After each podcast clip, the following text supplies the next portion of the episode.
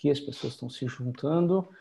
Olá, tudo bem? Boa noite para vocês que estão nos acompanhando. São 18 horas. Está começando agora mais uma transmissão ao vivo aqui no Stato Play, a plataforma de conteúdos online da Stato.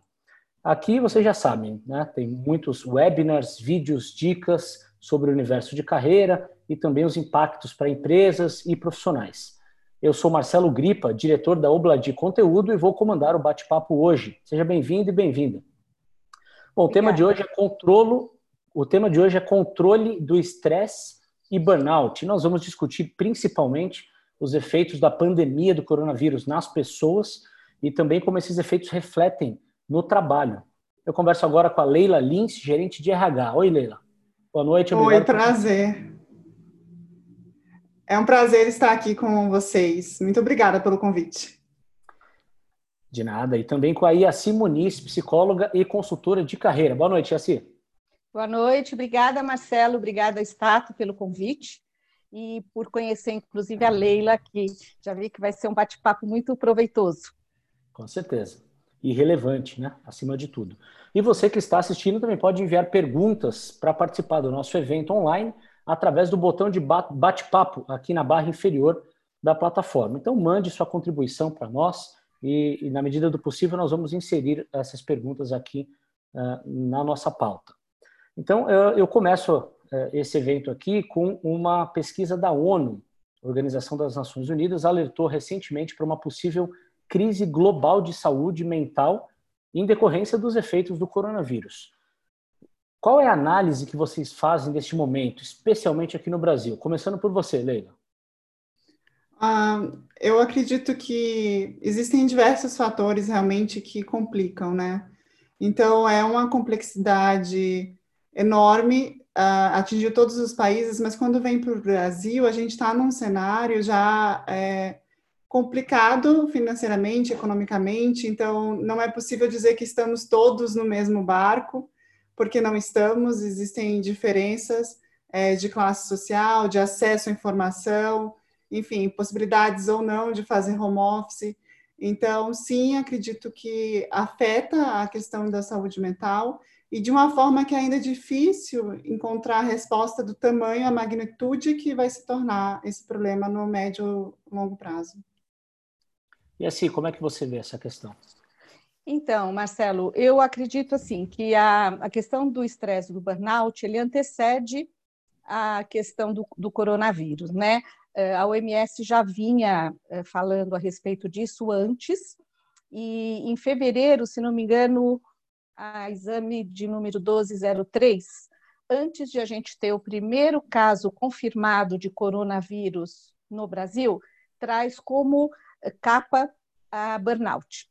Então, assim, eu entendo que com o advento do Covid, né, do coronavírus, chegamos a uma atenção extrema para o assunto, mas o assunto antecede esse momento que a gente está vivendo. É, o, o, o, burnout ele está relacionado ao estresse extremo e que leva ao esgotamento é, de todas as ordens, né? E que é o esgotamento do, vindo do trabalho, que afeta tanto o lado emocional como o lado físico. É, então, isso já vinha acontecendo e, com certeza, agora a gente tem um aumento significativo. Tivemos casos na China e agora, recentemente, na Itália também, que traz a experiência e, com certeza, no Brasil não estamos vivendo diferente. É, nós vamos falar especificamente sobre burnout mais para frente, é, e por enquanto eu quero compartilhar com vocês duas uma pesquisa fresquinha que saiu hoje, pesquisa conduzida pela Fiocruz, o FMG e Unicamp. É, elas analisaram esses dois meses de isolamento social e fizeram uma entrevista com 44 mil brasileiros uh, para descobrir o sentimento deles durante a pandemia, né?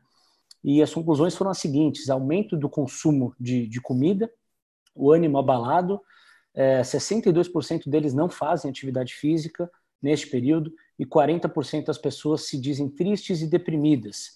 E aí um dado é, mais sensível ainda, entre os jovens de 18 a 29 anos, mais da metade deles relataram tristeza e dificuldade para dormir. Ou seja, é, os efeitos são realmente é, é, muito significativos, né? É, e aí, quais são as dicas que vocês dão para a gente começar a endereçar esse problema, que é um problema muito extenso, né? ele tem muitas variáveis, mas é, como é que as pessoas podem começar a buscar algum equilíbrio no meio disso tudo que a gente está vivendo? Leila, é, com você. Bacana. É bem, bem particular, né? Porque o aumento da, da ansiedade, do estresse, em algum nível, a gente pode considerar até como normal, afinal de contas, estamos numa situação atípica. É, ninguém estava preparado para o que está acontecendo agora.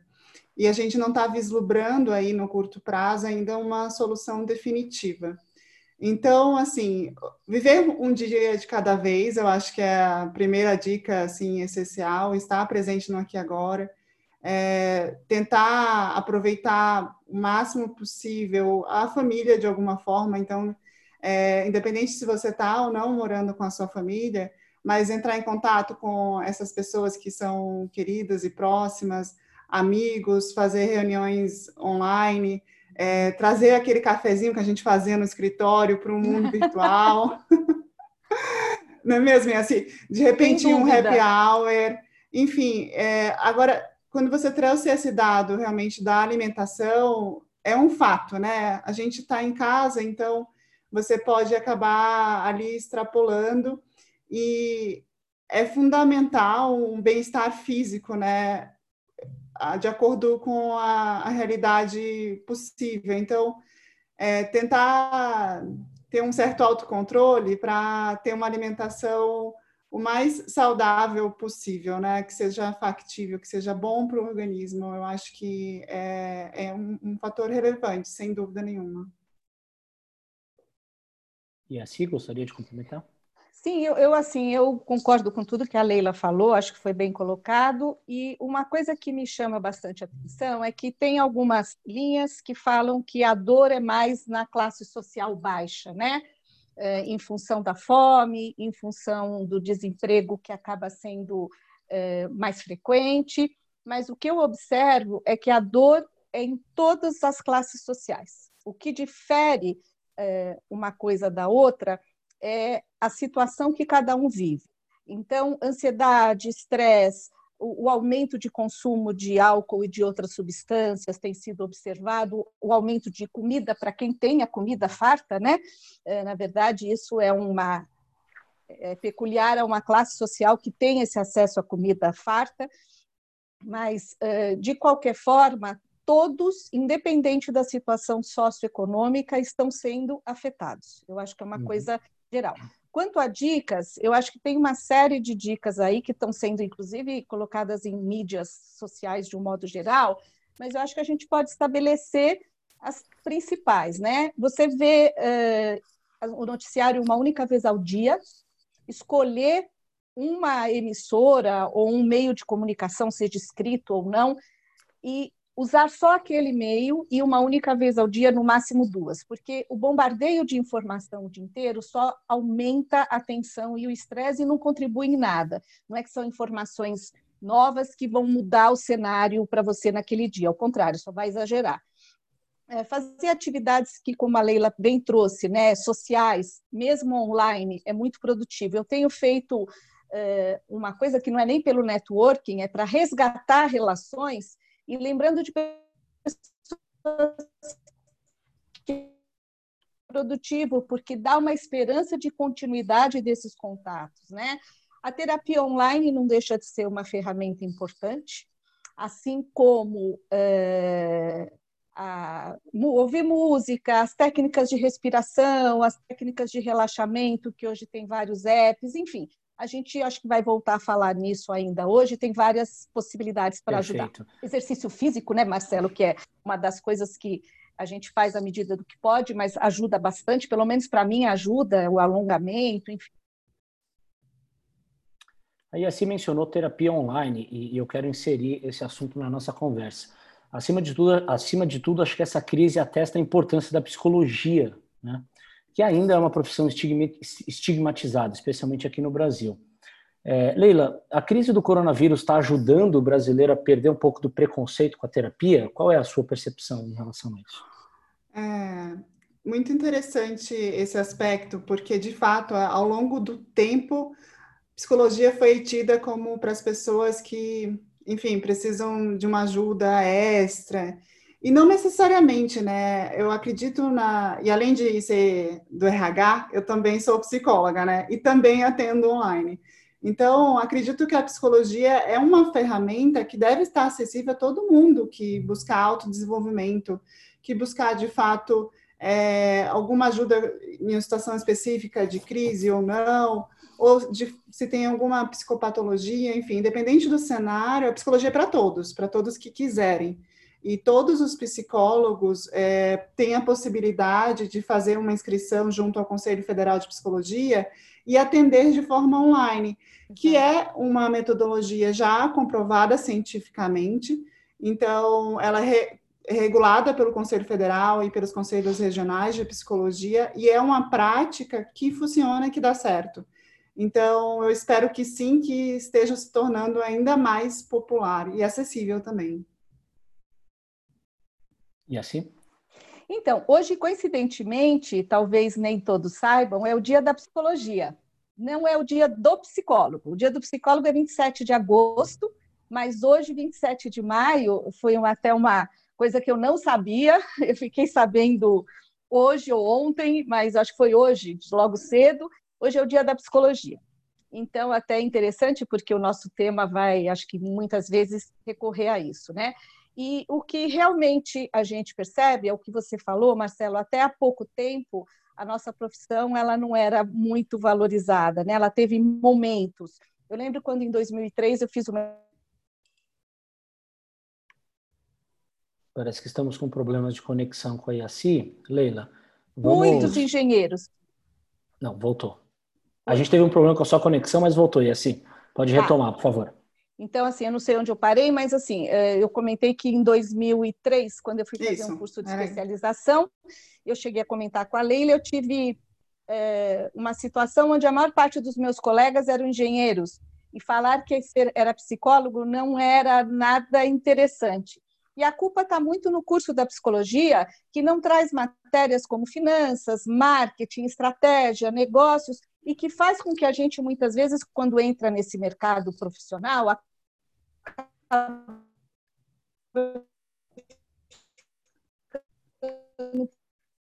vem mudando. O, o, a FUVEST de 2019 traz com clareza isso.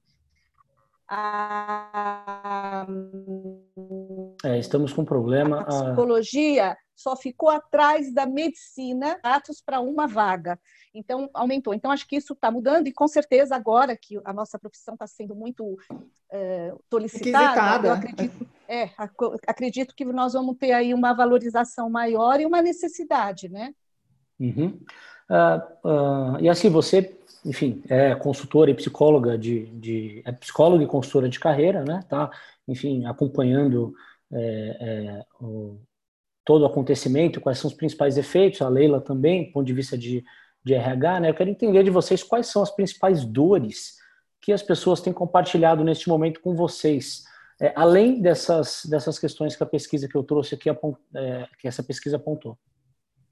É, no mercado de trabalho, né, no mundo organizacional, acaba que todo mundo que tinha esse costume de se preparar, de ir para a empresa, encontrar as pessoas lá, estão sentindo bastante o distanciamento social. E não é a mesma coisa você estar tá, né, atrás de um computador, mandar uma mensagem, mandar um e-mail, ir lá na mesa da pessoa e conversar com ela. Então, de alguma forma, a grande maioria das pessoas foi impactada nesse sentido. É, além dessa perspectiva mais ampla e geral, acho que também tem um lado que é como fazer gestão de pessoas é, de forma totalmente remota, 100% online, né?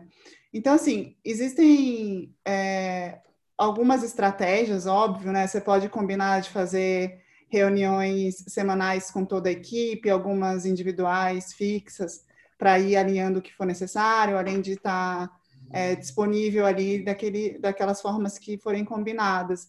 Agora, eu acho que além desse fator, também é bacana se disponibilizar ali, tem um olhar mais humano, né? Como gestora de pessoas, então, de repente, você está numa reunião, percebeu que alguém não está se sentindo muito bem ou fez uma colocação que não costuma fazer, vale a pena passar a mão no telefone, ligar e perguntar: e aí, como é que você está? É, como foi seu dia? Encontrar uma forma de estabelecer um contato, como a gente fazia antes no escritório, né? A gente olhava para a cara das pessoas e falava: hoje será que aconteceu alguma coisa? Será que a pessoa não está bem? Então, ter essa aproximação, acredito que é sempre válido. É, bom, eu tenho observado como dores, né, que foi uma coisa que você mencionou, pelo menos nos atendimentos que eu tenho feito, é, todos online também, é a questão da ansiedade, né, cada vez mais presente, o medo de adoecer, é, muitas uhum. pessoas com pessoas próximas que adoeceram, alguns com até falecimentos, então tem um medo real aí de, de adoecer, de adoecimento. É, existe um medo também de perda de emprego, perda de renda, né? É, essa perda de renda é alguma coisa que é, é real e muitas vezes você não consegue ter é, a contrapartida nas despesas, ou seja, suas despesas não estão diminuindo à medida que a sua renda está diminuindo. Então, seja mensalidade escolar, condomínio, enfim, uma série de coisas. Então, isso tem gerado muita ansiedade, angústia nas pessoas, e principalmente o que eu tenho observado é desesperança. As pessoas estão muito preocupadas com o futuro. Eu acho que, como a Leila também comentou no início, tem um entorno aí econômico, social e principalmente político, que está agravando, acho que os nossos sentimentos de ansiedade e angústia em relação ao, ao momento e ao futuro. Então, as dores que eu tenho ouvido mais, não só de nos atendimentos, mas do meu entorno, de pessoas, amigos, familiares, são, têm sido essas. Agora, falando sobre trabalho, é, pelo que vocês têm observado, quais são os impactos do home office forçado na saúde uhum. mental das pessoas?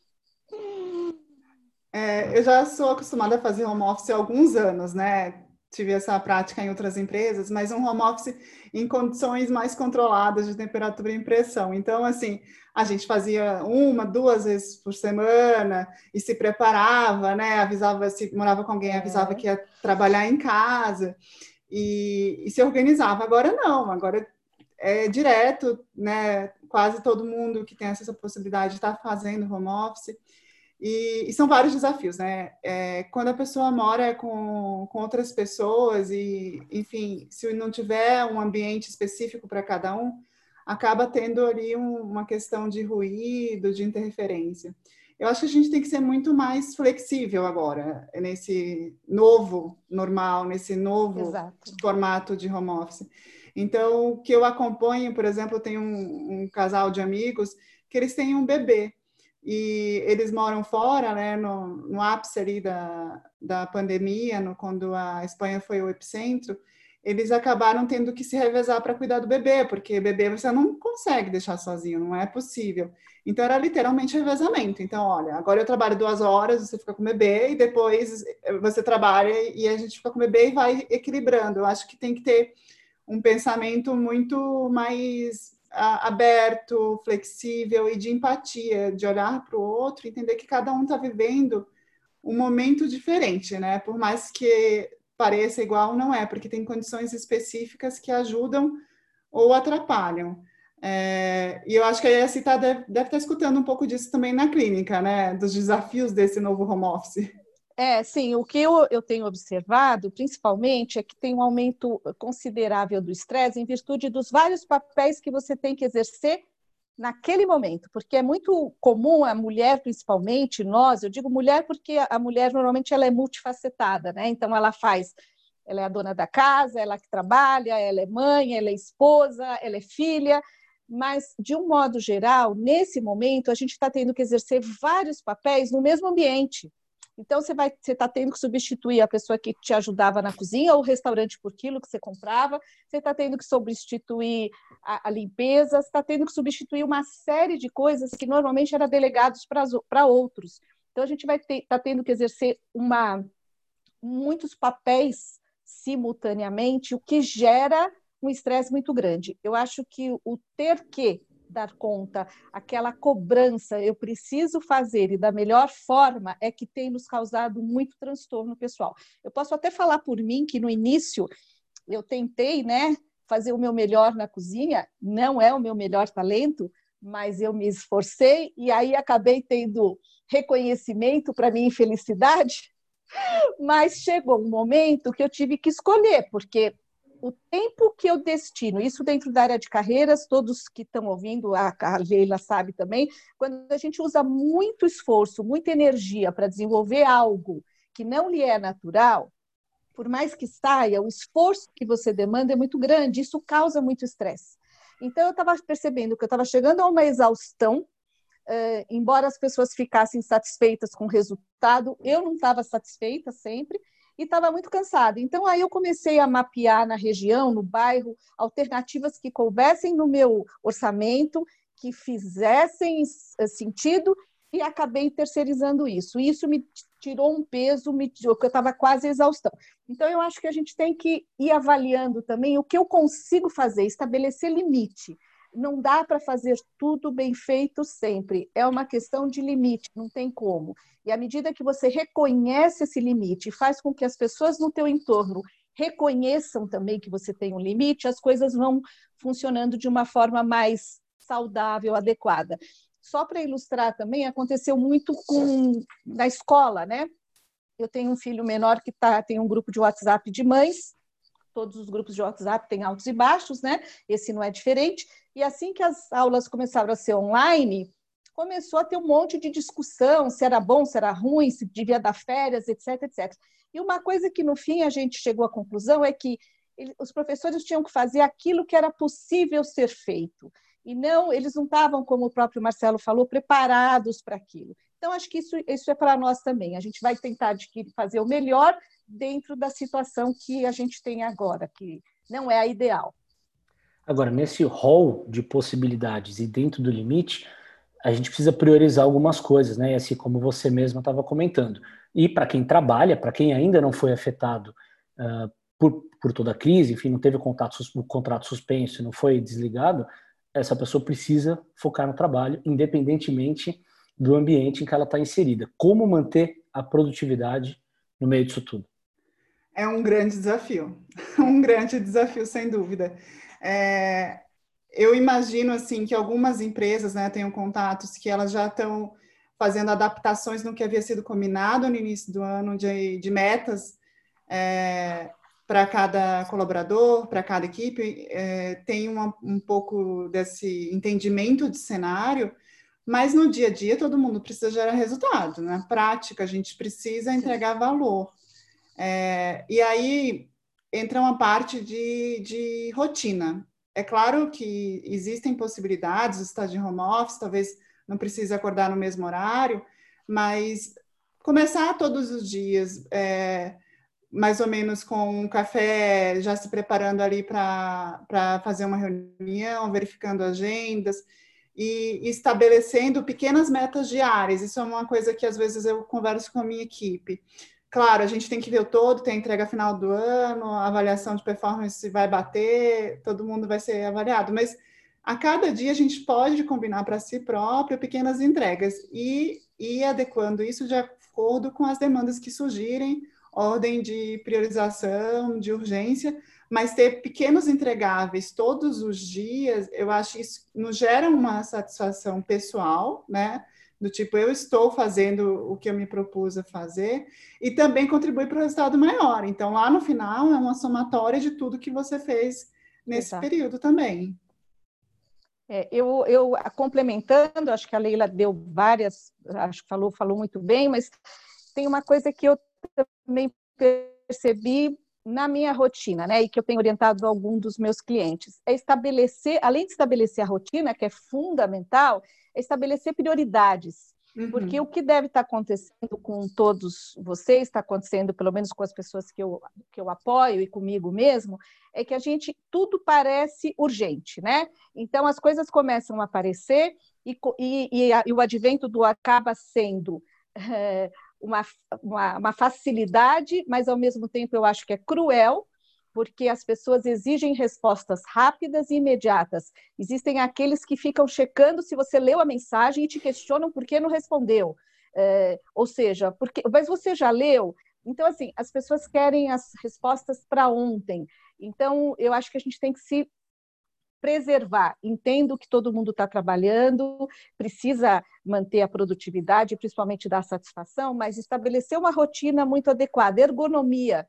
Eu, eu, tenho observado também que se você não tem uma ergonomia boa, você chega no final do dia exausto, com dores musculares, dor na cervical, dor de cabeça, seja a iluminação, seja a, a, tua ferramenta de trabalho. Então, acho que até combinar com as empresas, que eu já tenho visto algumas ações nisso, de disponibilizar uh, o próprio mobiliário ou própria ajuda nesse sentido para manter a ergonomia dentro de casa.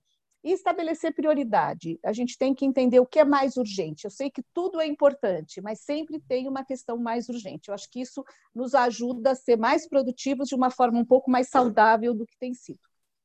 Pois é, e essa dica que você deu, e assim, ajuda a evitar um problema que algumas pessoas têm relatado. Eu colhi depoimentos de pessoas que dizem estar trabalhando mais, ou seja, aumentaram por conta própria mesmo a carga horária para justificar o desempenho do home office, né?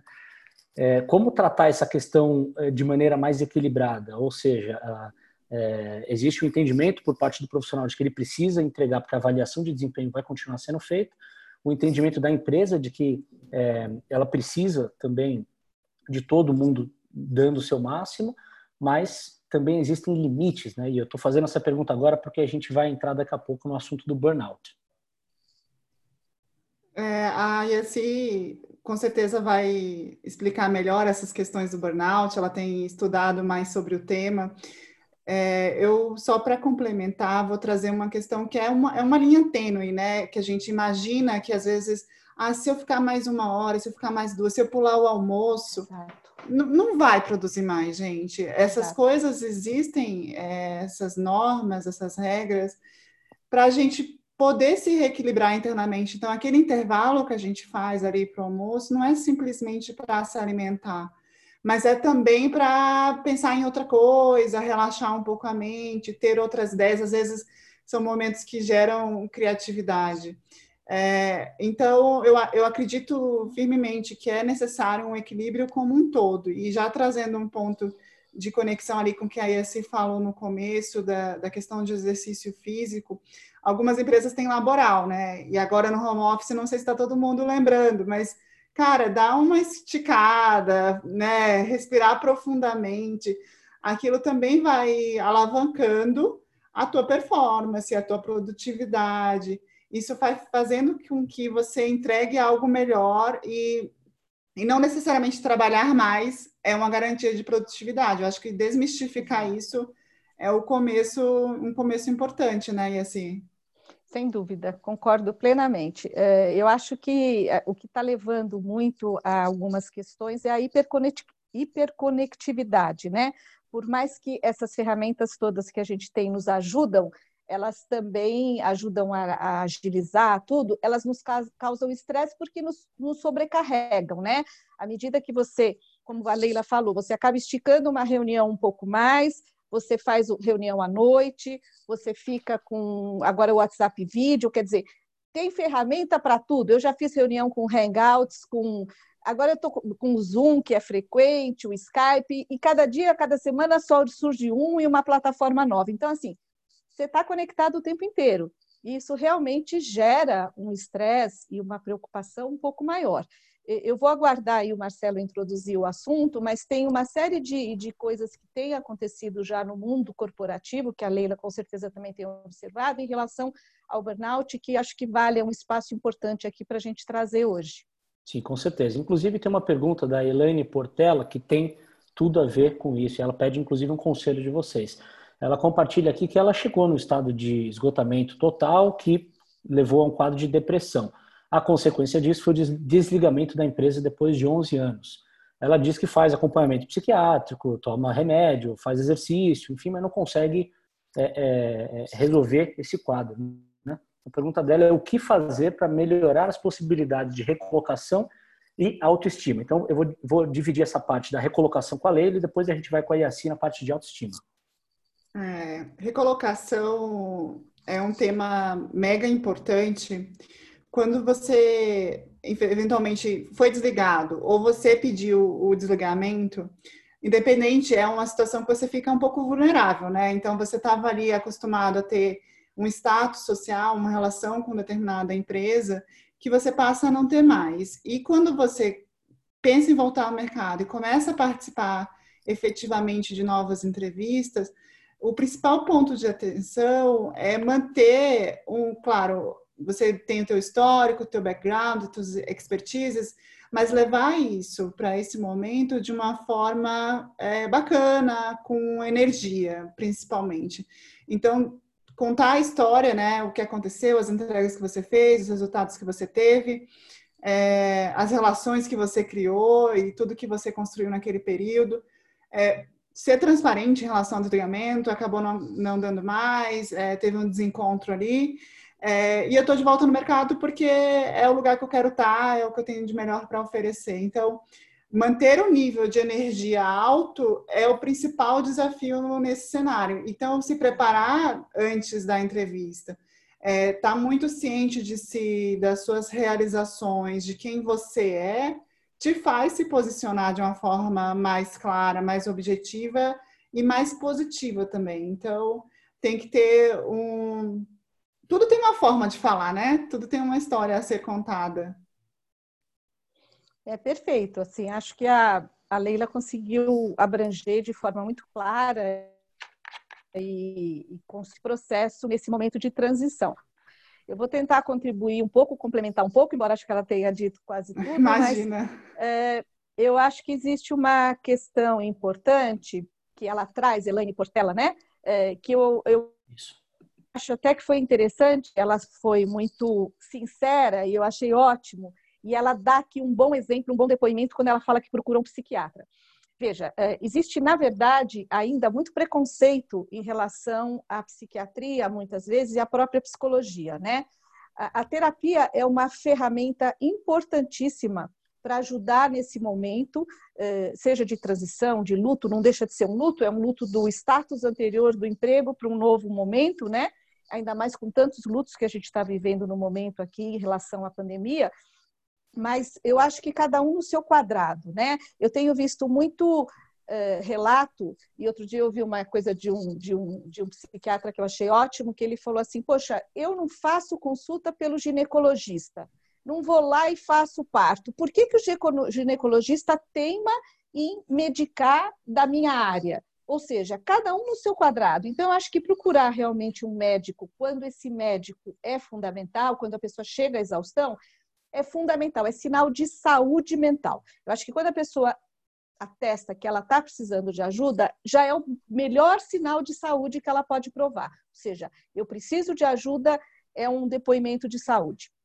É, a terapia. A terapia não é tem sido cada vez mais valorizada e não é à toa que há pouco tempo Uh, o, o, Cubo, inclusive, fez o Health Day, Day em janeiro, mas para estimular uma, uma plataforma que é abarcada e foi teve um investimento alto por um grupo de investidores, porque é claro, o grupo de investidores eles vão investir onde realmente sabem que é rentável, né? E sabiam e percebiam que a questão da saúde mental já estava uh, dando sinais de urgência. Então, uh, fazer terapia, exercício físico é uma coisa que é um mantra, né? A gente fala a meditação, técnicas de relaxamento, ouvir música, sociabilidade, enfim, tem uma série de coisas. Cada um escolhe o que mais gosta. É, eu tenho aqui o meu marido que é elétrico, que é agitadíssimo, então se ele não faz uma atividade onde ele fica exaurido, cansado, correr, enfim, andar de bicicleta, fazer alguma coisa, ele não desestressa. E eu já sou mais de fazer um alongamento, de fazer um exercício com uma música mais calma, isso me ajuda. Então, a gente tem que procurar saber, e aí eu digo para a Helene, a Helene tentar se ouvir, é o autoconhecimento, né? O que, que funciona para mim? O que funciona para mim não, talvez não funcione para você, mas o importante é se ouvir. Eu acho que o processo terapêutico pode te ajudar nessa linha do autoconhecimento, ou seja, o que, que eu preciso para passar essa fase de uma forma mais amena. Não sei tá se certo. respondi aí, te ajudei. Tá certo. Bom, em 2019, segundo o Ministério da Saúde, havia 33 milhões de pessoas aqui no Brasil diagnosticadas com burnout. Agora, a realidade é bem diferente porque grande parte das empresas eh, adotaram home office forçado, como a gente comentou, né? Leila, é possível desenvolver o burnout mesmo estando trabalhando em casa ou não? Ele está atrelado a, a, necessariamente a condições de, tra de trabalho físico? Então, infelizmente é. É possível porque continua existindo a relação com o trabalho. É, independente do ambiente físico, independente de estar ou não na empresa, a gente continua tendo as atividades, a gente continua tendo líderes, a gente continua tendo equipe, é, cobrança, estresse. É, então, com todos esses fatores, independente se você está de home office, você está na empresa, infelizmente pode acontecer. É, é, é um fenômeno que, que acontece, não depende da idade, não depende do gênero exclusivamente, é, mas está necessariamente relacionada ao trabalho, o burnout. Uhum. Aí a estava até comentando com a gente, né, que ela tem estudado e se aprofundado nessa temática. Uhum.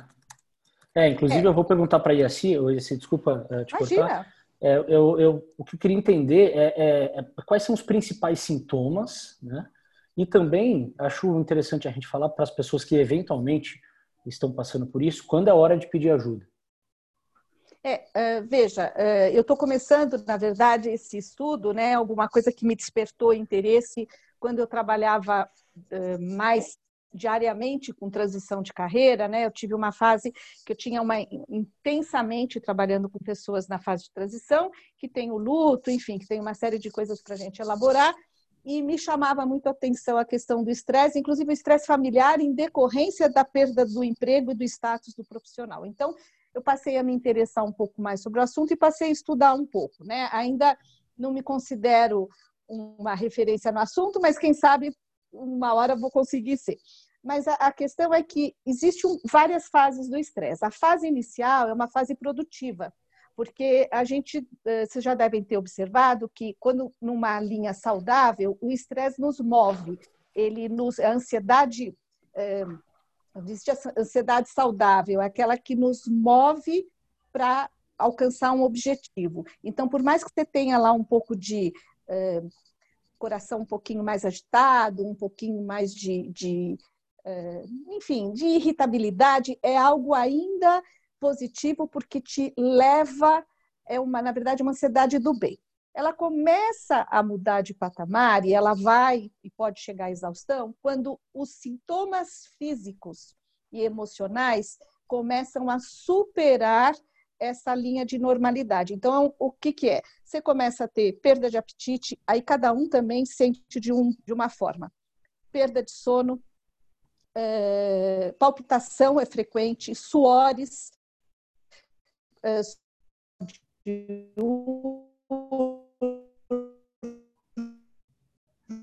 no, é, irritabilidade,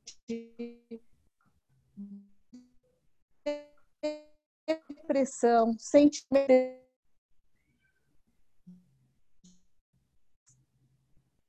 A gente tem aí é que eu tenho uma curva que mostra bem, mas eh, eu tenho medo de mexer aqui, cair a conexão, mas existe uma curva que mostra as quatro etapas, as três principais etapas do estresse. Estou falando da primeira, que é aceitável, mas ela tem alguma tem no meio tem a resistência que a gente chama, ou seja, que a pessoa por mais que introduza diversas atividades para tentar amenizar, ela ainda persiste.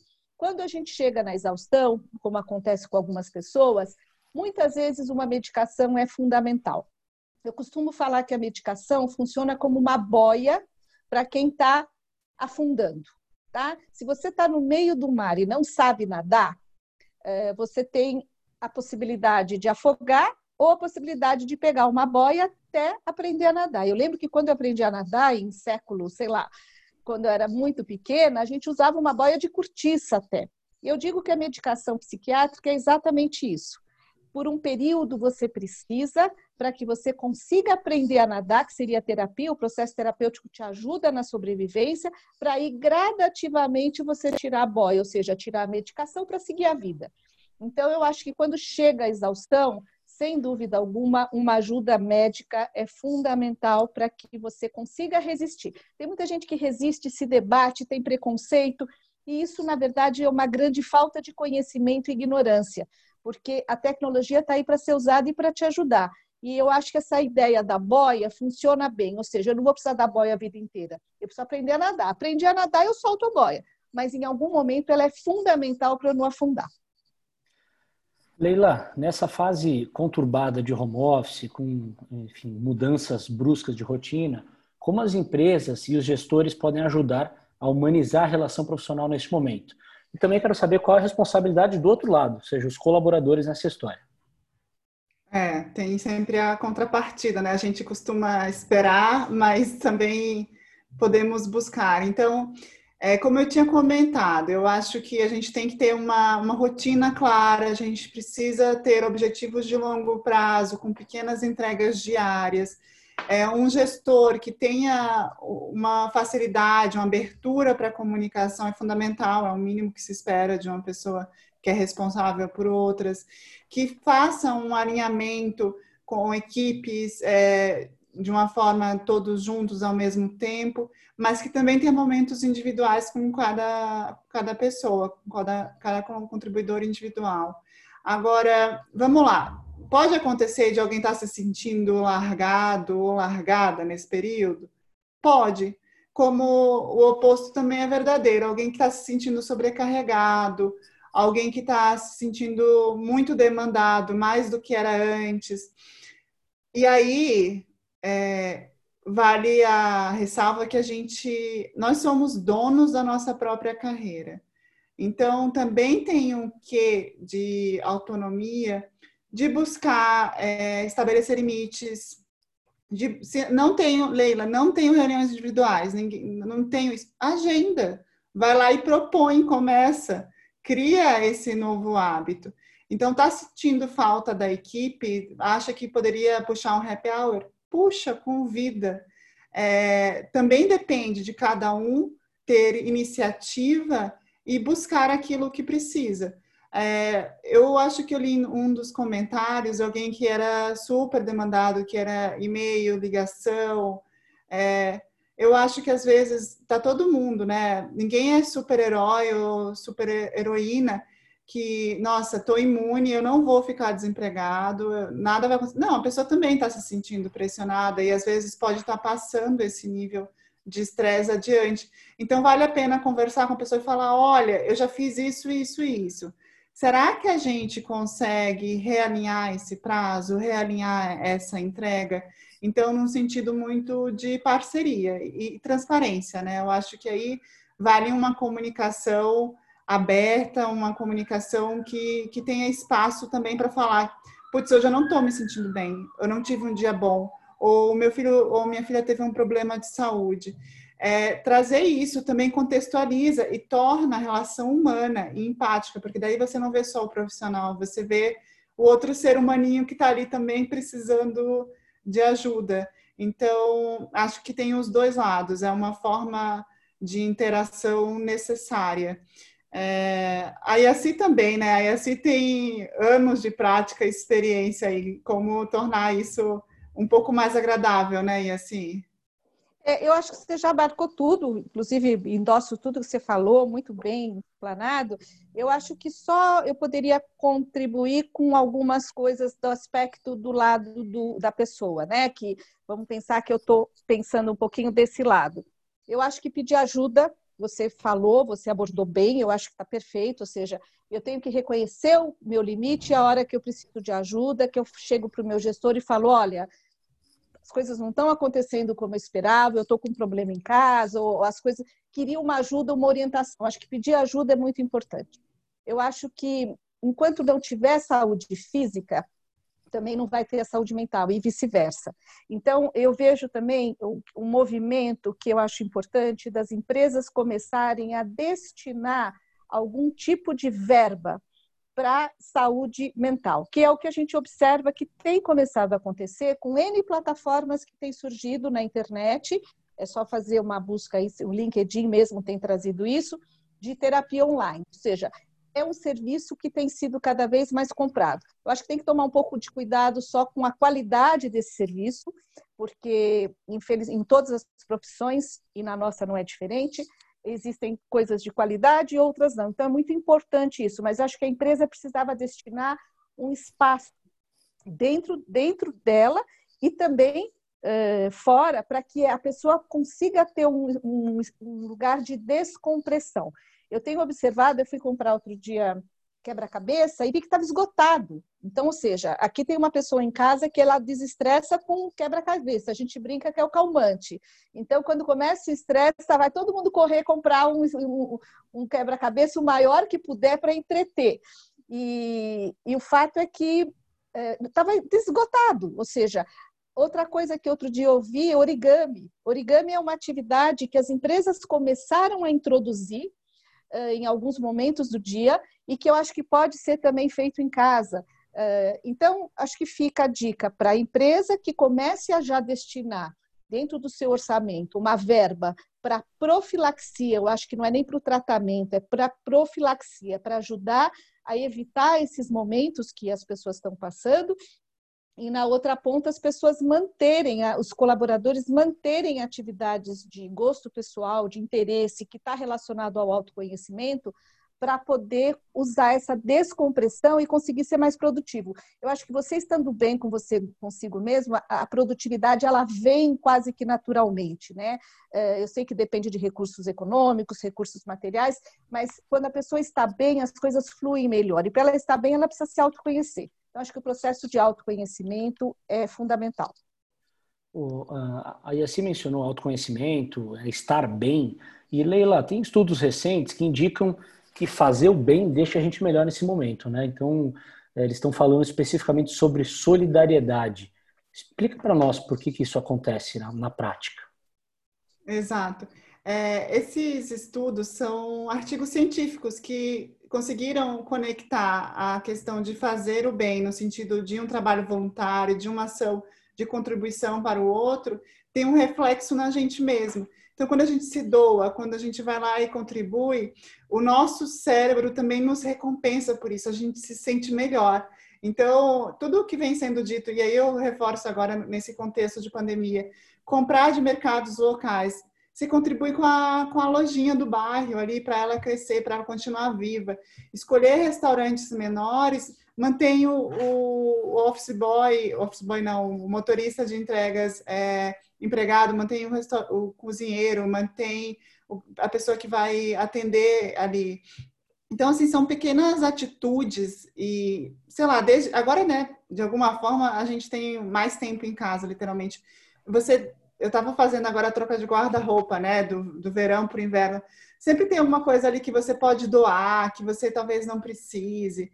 E tem tantas formas de ajudar o outro, eu vejo tantas iniciativas bacanas que, sem dúvida, contribuem para fazer um mundo melhor, mas principalmente para a gente, para o nosso bem-estar e para o nosso dever como como cidadão, como pessoa, assim, de, de ajudar o próximo. Aí assim começou falando que ela é, talvez não tenha tanta prática e tanto prazer na cozinha e estabeleceu uma, uma rede de apoio que inclui as pessoas, o, comércio local, né? E assim. Sim, foi exatamente o que eu fiz. E é interessante, Leila, que você falou um negócio que aqui a gente tem usado. Eu moro num condomínio com algumas torres, né? Então são muitos apartamentos e a gente tem o, o grupo do WhatsApp, como sempre para o bem e para o mal, né? Mas nesse momento as pessoas estão se ajudando muito, seja partilhando os próprios serviços. Então eu não sabia, tem uma do bloco X que faz bolo, então ela virou a fornecedora do bolo, a outra faz a esfirra. Você acaba ajudando essas pessoas localmente porque elas precisam de renda, e você sendo beneficiada, porque o custo-benefício disso é enorme. Então, são provavelmente parceiros que vão permanecer mesmo após a pandemia. A questão de fazer o bem também a gente tem tentado fazer para o próprio condomínio os funcionários, porque os funcionários estão saindo de casa, estão pegando trem para poder vir, pegando o transporte público para poder manter o condomínio funcionando. Então, a gente está primeiro olhando para essas pessoas que, nos, que cuidam de nós, para depois olhar para um outro grupo que tem uma médica aqui que lidera, que é um grupo de sem tetos, sem teto. Então, a gente ajuda do, da medida do que pode.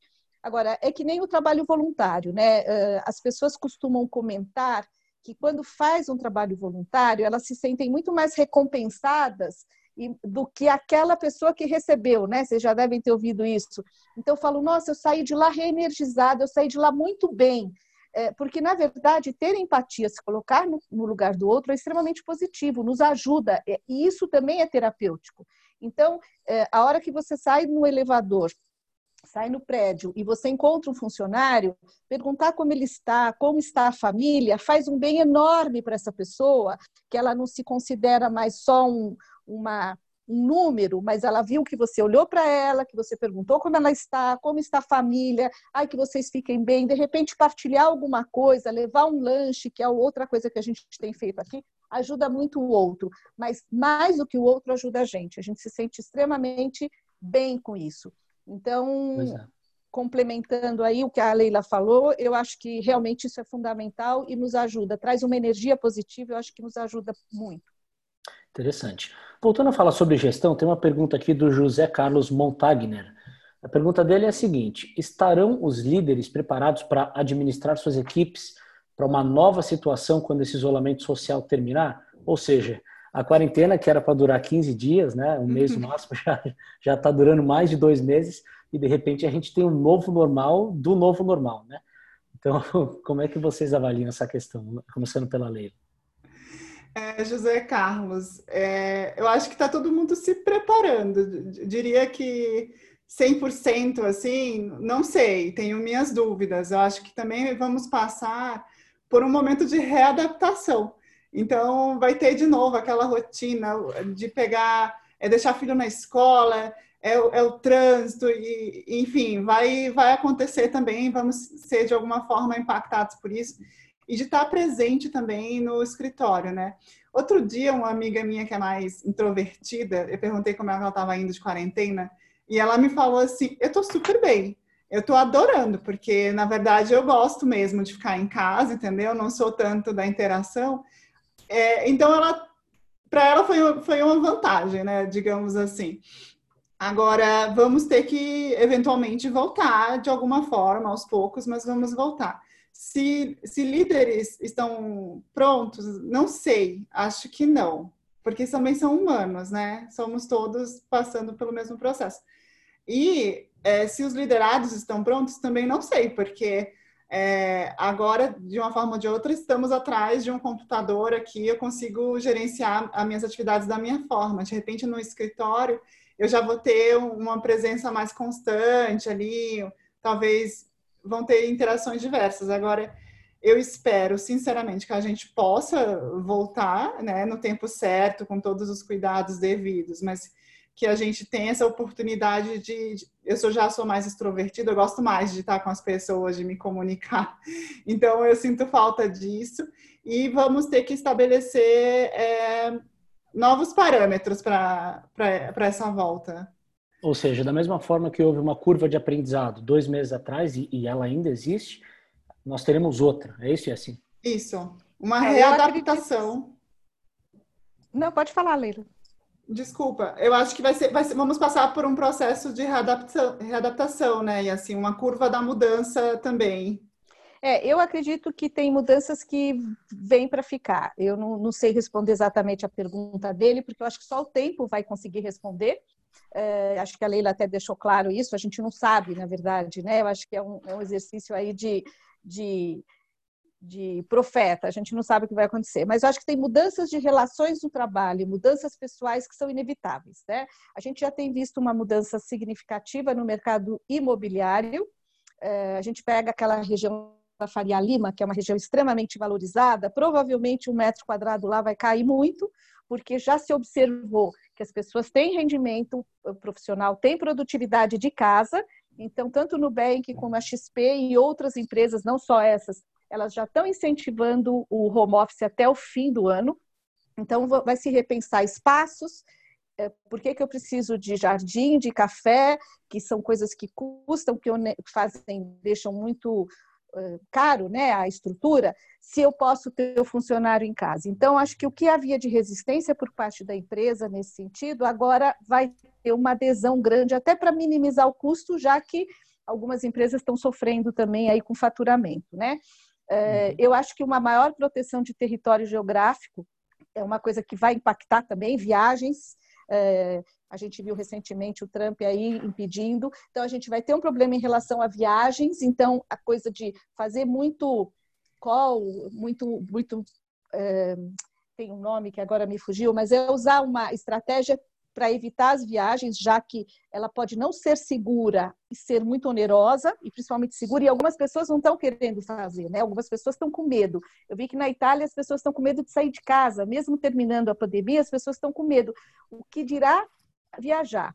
Então, eu acho que tem uma questão. Agora, uma questão que eu acho muito importante a gente ficar atento é a questão da habilidade social, que a Leila, de alguma forma, comentou, quando ela falou que ela gosta de, do contato. Eu acho que a gente tem um público que a gente não está olhando, que são os jovens, principalmente os adolescentes, né?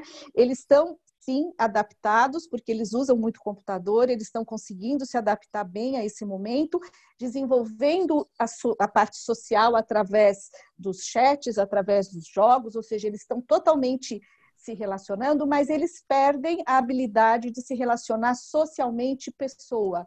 Então, é uma coisa que a gente tem que ficar atento, qual que vai ser o impacto disso nessa geração. Como é que essa geração vai lidar com essa questão de relacionamento pessoal. O relacionamento não é só virtual, ele não pode ser, porque ele acaba sendo doentio se ele ficar só virtualmente.